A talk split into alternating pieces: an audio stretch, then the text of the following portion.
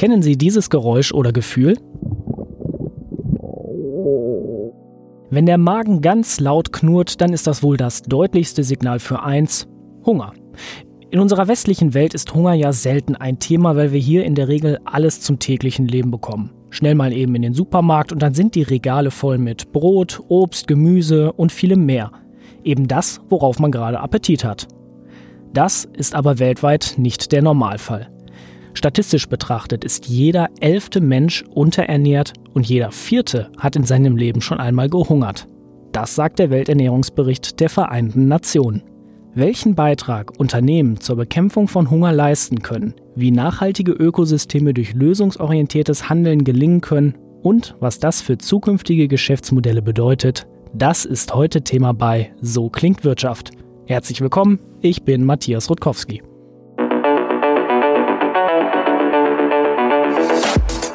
So klingt Wirtschaft. Zukunftsthemen für Unternehmen. Ein Podcast der Solutions bei Handelsblatt. Meine heutige Gesprächspartnerin ist die Nachhaltigkeitschefin von einem der größten und führenden Konzerne für Saatgut und Agrartechnologie. Ich begrüße recht herzlich zum heutigen Business Talk Alexandra Brandt, Chief Sustainability Officer der Syngenta Group. Herzlich willkommen. Ja, einen wunderschönen guten Tag.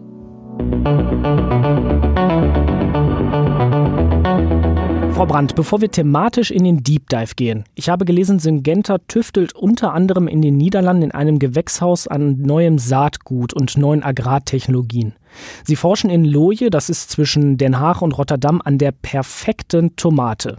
Wie sieht denn für Sie die perfekte Tomate aus? Also zum einen muss sie ja mal schmecken. Und wir wissen ja alle, wie das ist, wenn Tomaten eben nicht gut schmecken. Dann essen wir sie nicht gerne. Und gleichzeitig muss eine Tomate lange haltbar sein, weil wir natürlich keine Lebensmittelverschwendung wollen. Das ist ein Nachhaltigkeitsproblem. Und natürlich sind Tomaten, die schnell schlecht werden, auch deutlich kostenintensiver und teurer für den Konsumenten. Und wir sind natürlich dann auch besonders stolz, wie jetzt im Fall einer besonderen Züchtung der Jum-Tomate und sogar Spitzenköche ähm, äh, ausgezeichnet haben für den besonderen Geschmack. Das passiert nicht alle Tage, aber das ist dann natürlich ein echtes Highlight auch für unsere Forscher, die sehr, sehr viel Zeit und auch Liebe in solche Züchtungen stecken. Frau Brandt, was macht Ihnen perspektivisch aus der Sicht eines Chief Sustainability Officers derzeit mehr Sorgen? Die Corona-Krise und ihre wirtschaftlichen Folgen oder die gesundheitlichen und sozioökonomischen Auswirkungen von Hunger insgesamt? Die Corona-Krise hat uns eigentlich gezeigt, wie verletzlich unser Wirtschaftssystem ist, aber auch unser Ernährungssystem. Wenn Sie zum Beispiel schauen, in USA, als die Schulen schlossen, haben die Kinder dort die Schulmilch eben nicht mehr bekommen, haben aber auch zu Hause nicht im gleichen Maße Milch getrunken und deshalb hatten wir plötzlich eine riesige Überproduktion an Milch. Was ähnliches ist hier in Europa passiert mit Gemüse, Zucchini.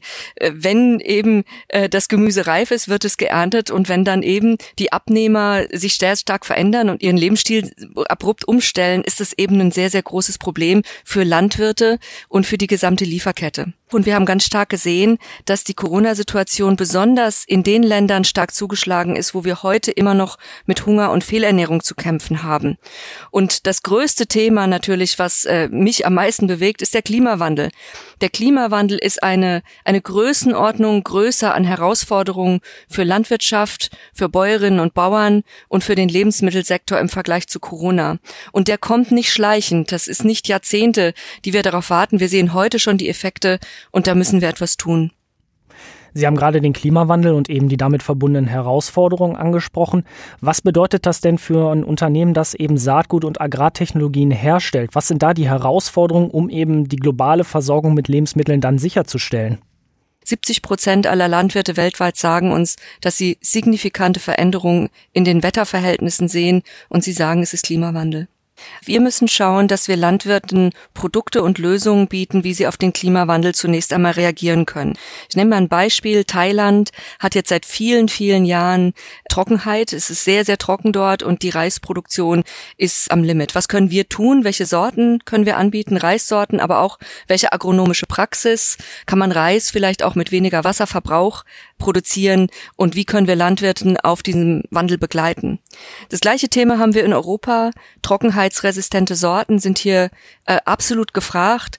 Wir haben früher gedacht, ach na ja, eine trockenheitsresistente Sorte, ein Mais oder ein Getreide, das ist so ein bisschen eine Nische für Europa, aber das ist es nicht mehr. Das sind im Moment unsere Hauptprodukte äh, und wir haben dort unsere Forschung ganz enorm stark äh, ausgebaut. Sie haben gerade Thailand als Beispiel angesprochen. Ich habe recherchiert. Dort ist ähm, statistisch gesehen jeder Zehnte unterernährt, ähm, obwohl Thailand ja eigentlich eines der größten Lebensmittel exportierenden Länder der Welt ist. Das ist ja schon irgendwie ein Widerspruch. Es scheint angeblich genug da zu sein, aber man hat ein breites Hungerproblem. Ja, das klingt zunächst mal so. Ähm, wir haben auch in den ärmsten der armen Länder ein Verteilungsproblem, gerade wenn es Konflikte gibt, also wenn es Kriege gibt. Auch das fördert den Hunger. Und wir haben natürlich auch das Problem, ähm, dass wir nur dann kostengünstige Nahrungsmittel zur Verfügung stellen können, wenn wir auch ausreichend produktiv die Landwirtschaft betreiben. Ähm, und das ist, ist nicht immer einfach und deshalb gibt es Unternehmen wie unseres, was gesagt hat, wir kümmern uns darum, dass wir Landwirtschaft produktiv halten, aber auch nachhaltig und dass wir eben die Ökologie und die Wirtschaftlichkeit nicht im Widerspruch zueinander haben. Ich habe ja gerade eben das Beispiel Thailand erwähnt. Wir können auch in die Türkei schauen. Ähm, die kann sich ja so gesehen aus eigener Leistung, Agrarleistung und Produktivitätsleistung vollständig selbst versorgen. Also so gesehen dürfte da Hunger auch kein Thema sein. Aber Lebensmittel sind da zu teuer, sodass Lebensmittel fast Luxusgüter sind. Ist das auch eine der größeren Herausforderungen, mit denen wir uns konfrontiert sehen müssen, dass Lebensmittel zukünftig Gefahr laufen, wirklich Luxusgüter zu werden? Das darf uns natürlich nicht passieren. Jedes Land auf der Welt sollte äh, schauen, dass es möglichst optimal seine Landflächen nutzt, um die Nahrungsmittel zu produzieren, für die die Wetterverhältnisse, die klimatischen Verhältnisse besonders günstig sind. Und dann muss natürlich Handel passieren, weil nicht jedes Land gleich aufgestellt ist. Es müssen Importe geben in die Länder, die nicht genug produzieren können und die, die mehr produzieren können, müssen auch exportieren, aber eben nicht auf Kosten, dass die lokale Bevölkerung sich die heimischen Nahrungsmittel nicht mehr leisten kann. Da hängt der Welthandel wirklich auch mit drin beim Thema, wie produzieren wir nachhaltig aus einer planetaren Sicht und nicht nur aus einer Sicht der einzelnen Länder. Was für mich immer wichtig ist, jeder Landwirt braucht auf seinem oder ihrem Niveau Innovation und Technologie. Nur so können wir es schaffen, immer mehr Menschen zu ernähren, weil das müssen wir. Wir sind eine wachsende Bevölkerung, aber gleichzeitig auch immer ökologischer zu produzieren und nicht eben Ökologie und Produktivität in einen Widerspruch treten zu lassen wo Sie gerade eben genau diesen Aspekt ansprechen, sprich Ökologie und Ökonomie nicht im Widerspruch performen zu lassen. Wie stark konkurrieren dann wirtschaftliches Wachstum und eben die aktuelle Grundversorgung miteinander? Denn wenn man sich zum Beispiel Brasilien anguckt, ja, binnen 30 Jahren waren sie eines der größten Lebensmittel importierenden Länder und haben sich nun zu einem der größten Exporteure entwickelt. Trotzdem leiden auch da die Menschen an Hunger, weil Grundnahrungsmittel fehlen. Brasilien ist natürlich eine eine große Erfolgsgeschichte, was landwirtschaftliche Produktivität anbelangt und muss deshalb jetzt ganz besonders nachsteuern, was das Thema Ökologie anbelangt. Wir haben dort sehr stark überweidete Böden, wirklich Böden, die mit Erosion zu kämpfen haben, wo die Fruchtbarkeit zurückgeht. Und wir haben uns da beispielsweise vorgenommen, auf eine Million Hektar regenerative Landwirtschaft zu betreiben. Eine Million Hektar sagt einem erstmal nicht viel. Das ist etwa ein Viertel der jährlichen Fläche, die uns an Regenwald verloren geht. Und wenn wir es schaffen, diese Böden zurückzugewinnen, nehmen wir wirklich Druck auch vom Ökosystem Regenwald und wir eröffnen Landwirten auch Wachstumsmöglichkeiten, weil wir werden mehr Menschen sein und wir werden mehr Menschen ernähren müssen. Und ich denke, das ist so ein schönes Beispiel, wo man sagen kann, da steht Ökologie nicht im Widerspruch, weil wir eben Land, was nicht mehr nutzbar ist, wieder regenerieren und verfügbar machen für äh, landwirtschaftliche Produktion. Sie haben sozusagen gerade einen Ihrer Impacts angesprochen, aber schauen wir einfach mal auf Ihren Konzern. Syngenta entwickelt ja Saatgut und Agrartechnologie. Ähm, wie können Sie denn dann auch wirklich einen Beitrag zur Lösung des Hungerproblems leisten? Was machen Sie da genau dann? Ähm, wir fokussieren uns äh, bei Nachhaltigkeit auf den Klimawandel, auf Bodengesundheit, Biodiversität und nachhaltige produktive Landwirtschaft, was die Basis ist, um Hunger zu bekämpfen. Wir haben gesagt, wir wollen in den nächsten fünf Jahren zwei Milliarden US-Dollar investieren in Forschung und Entwicklung, neue Technologien und um Landwirte mit diesem Wissen und auch diesen Produkten erreichen zu können. Ich habe das Beispiel Brasilien genannt. Das ist so eine Investitionsoffensive, eine Million Hektar, um wirklich die natürliche Biodiversität von Brasilien wieder zu restaurieren und auch letztendlich den Regenwald zu schonen. Es gibt auch Beispiele hier aus Deutschland, trockenheitsresistente Sorten, Sorten, die gegen Starkregenereignisse ähm, äh, resistent sind, also die nicht gleich umknicken, wenn ein starker Wind kommt und ein starker Regen, was wir auch mit Klimawandel haben. Wir haben in Deutschland ein Stickstoffproblem. Wir haben stickstoffeffiziente Sorten gezüchtet, die mit deutlich weniger Düngemitteln auskommen, bei gleicher Produktivität. Wir kümmern uns um Digitalisierung in Deutschland. Ähm, da geht es darum, Pflanzenschutzmittel, den Einsatz von Pflanzenschutzmitteln zu minimieren ohne dass wir Ertragseinbußen haben, weil Ertragseinbußen heißt wieder, Deutschland kann weniger exportieren, muss mehr importieren und nimmt deshalb den Ländern, wo Lebensmittel viel günstiger sein müssten, dann auch eben die Lebensmittel weg. Nun ist das natürlich so, nicht jeder Landwirt nutzt die neuesten Anbaumethoden. Ähm, wie sieht denn da eine nachhaltige Lösung für dieses Problem aus? Es ist interessant, wenn, wenn wir uns anschauen, was brauchen Landwirte eigentlich am meisten. Dass es eigentlich kaum einen Unterschied gibt zwischen einem Kleinstlandwirt in China und zum großen Landwirt in Brasilien. Wissensvermittlung, was ist wirklich eine neue Technologie, was funktioniert wirklich in der Landwirtschaft, ist ganz, ganz wichtig. Wir brauchen gute, gute Hochschulforschung, die auch da das Wissen weiter vorantreibt. Landwirte brauchen Finanzierung. Sie brauchen Banken, die auch willig sind, mal zwei, drei, vier Jahre in der landwirtschaftlichen Umstellung zu finanzieren differenzieren und da auch das Risiko sozusagen zu verteilen und es nicht alleine beim Landwirt zu lassen. Sie brauchen Produkte natürlich, das ist eine Rolle von Syngenta. Und sie brauchen je nachdem, je nachdem, wie tragfähig eine Landwirtschaft ist, auch die öffentliche Hand. In Brasilien kann jetzt ein Großlandwirt in der Regel solche Veränderungen alleine finanzieren, wenn er einen guten Partner hat im Bankenbereich. In China, in Indien und selbst hier in Europa ist das natürlich nicht der Fall.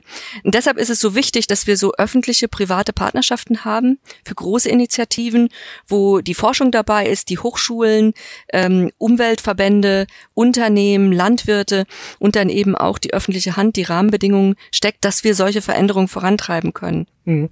Das bedeutet ja auch, dass sich Geschäftsmodelle ändern müssen oder vielleicht abgeändert werden müssen. Welche Werte oder vielleicht auch welche Normen müssten dann als erstes in bestehende Modelle adaptiert werden, um erstmal so einen Schwung mitzugeben, um eben diesen Wandel anzutreiben? Also ganz klar, eine Firma muss umstellen, wie sie investiert und welche Produkte sie entwickelt und wie sie dann auch mit Kunden, den Landwirten zusammenarbeitet. Ich glaube, es gibt aber auch eine Aufgabe für die Politik. Ähm, ich glaube, bei Nachhaltigkeit ist die Zeit der einfachen Antworten vorbei. Ähm, wenn ich jetzt wieder auf Deutschland gehe, nachhaltige Landwirtschaft in Deutschland, äh, da hat jeder Ideen, aber man spricht nicht miteinander. Es muss eine Zusammenarbeit geben, einen Konsensus zwischen Landwirtschaftsressort, Umwelt, Wirtschaft und Wissenschaftsressort. Und das sehe ich leider noch, noch zu wenig. Es sind immer ganz viele Leute dabei, die nach Disruption rufen und wir müssen jetzt schnell. Und Covid hat uns gezeigt, Disruption im Ernährungssektor funktioniert nicht. Landwirte haben eine Erntesaison pro Jahr und eine landwirtschaftliche Umstellung, das sind zehn Jahresprojekte. Und deshalb können wir nicht sozusagen mit kurzfristigen und einfachen Antworten versuchen, so einen wichtigen systemischen Wandel voranzutreiben. Wo Sie quasi das Stichwort Disruption nennen, sag mal, Nachhaltigkeit an sich im Geschäftsmodell zu adaptieren, kann ja auch eine Form von Disruption sein. Welchen Stellenwert müsste denn Nachhaltigkeit in Geschäftsmodellen von Unternehmen und auch politischen Entscheidungen einnehmen? Also für uns ist Nachhaltigkeitsgeschäftsstrategie und das sehen Sie daran, wie wir unsere Investitionen steuern. Ein Unternehmen, was sagt, Nachhaltigkeit ist wichtig und stellt seine Investitionen nicht um, macht Greenwashing. Ähm, und daran sehen Sie eigentlich, in welchem Stadium ein Unternehmen ist. Und für die Politik geht es darum, ressortübergreifend zusammenzuarbeiten und die großen Linien festzulegen. Es geht darum, auch wissenschaftsbasiert ähm, sich diese Veränderungen anzuschauen und auch, ich sag mal, die eine oder andere liebgewonnene Ideologie beiseite zu lassen. Das ist auch für Unternehmen so. Unternehmen sind auch manchmal sehr ideologisch und ähm, man muss dann auch so ein bisschen mal sagen, na ja, also da draußen verändert sich eine ganze Menge und jetzt lass uns mal auf den Weg machen, dass wir hier was verändern können.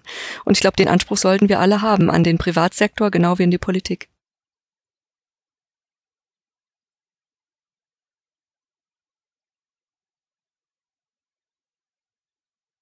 Mhm. Sich auf den Weg machen, auch den Anspruch haben. Zwei Thesen, die Sie abschließend zum Thema Welternährung und den Herausforderungen für die Zukunft nennen müssten. Wie würden Sie diese formulieren? Wir werden es schaffen, zehn Milliarden Menschen in den ökologischen Rahmenbedingungen unserer Erde zu ernähren. Davon bin ich fest überzeugt. Und die zweite These ist, wir werden das nur schaffen, wenn wir zusammenarbeiten, übergreifend Landwirte, Ernährung, Forschung, Wissenschaft und wenn wir Innovation und Technologie fördern. Für mich ist es kein Weg, in eine Landwirtschaft zurückzugehen, die wir vor 100 Jahren hatten, sondern in eine moderne, zukunftsorientierte, produktive Landwirtschaft, die auch ökologisch ist. Es ist kein Widerspruch. Ein schönes Schlusswort, das sagt Alexandra Brandt, Chief Sustainability Officer der Syngenta Group. Danke fürs Gespräch und wir, liebe Hörerinnen und Hörer, hören uns nächste Woche wieder zu einer neuen Folge So klingt Wirtschaft. Bis dahin, ciao. So klingt Wirtschaft, der Business Talk der Solutions bei Handelsblatt. Jede Woche überall, wo es Podcasts gibt. Abonnieren Sie.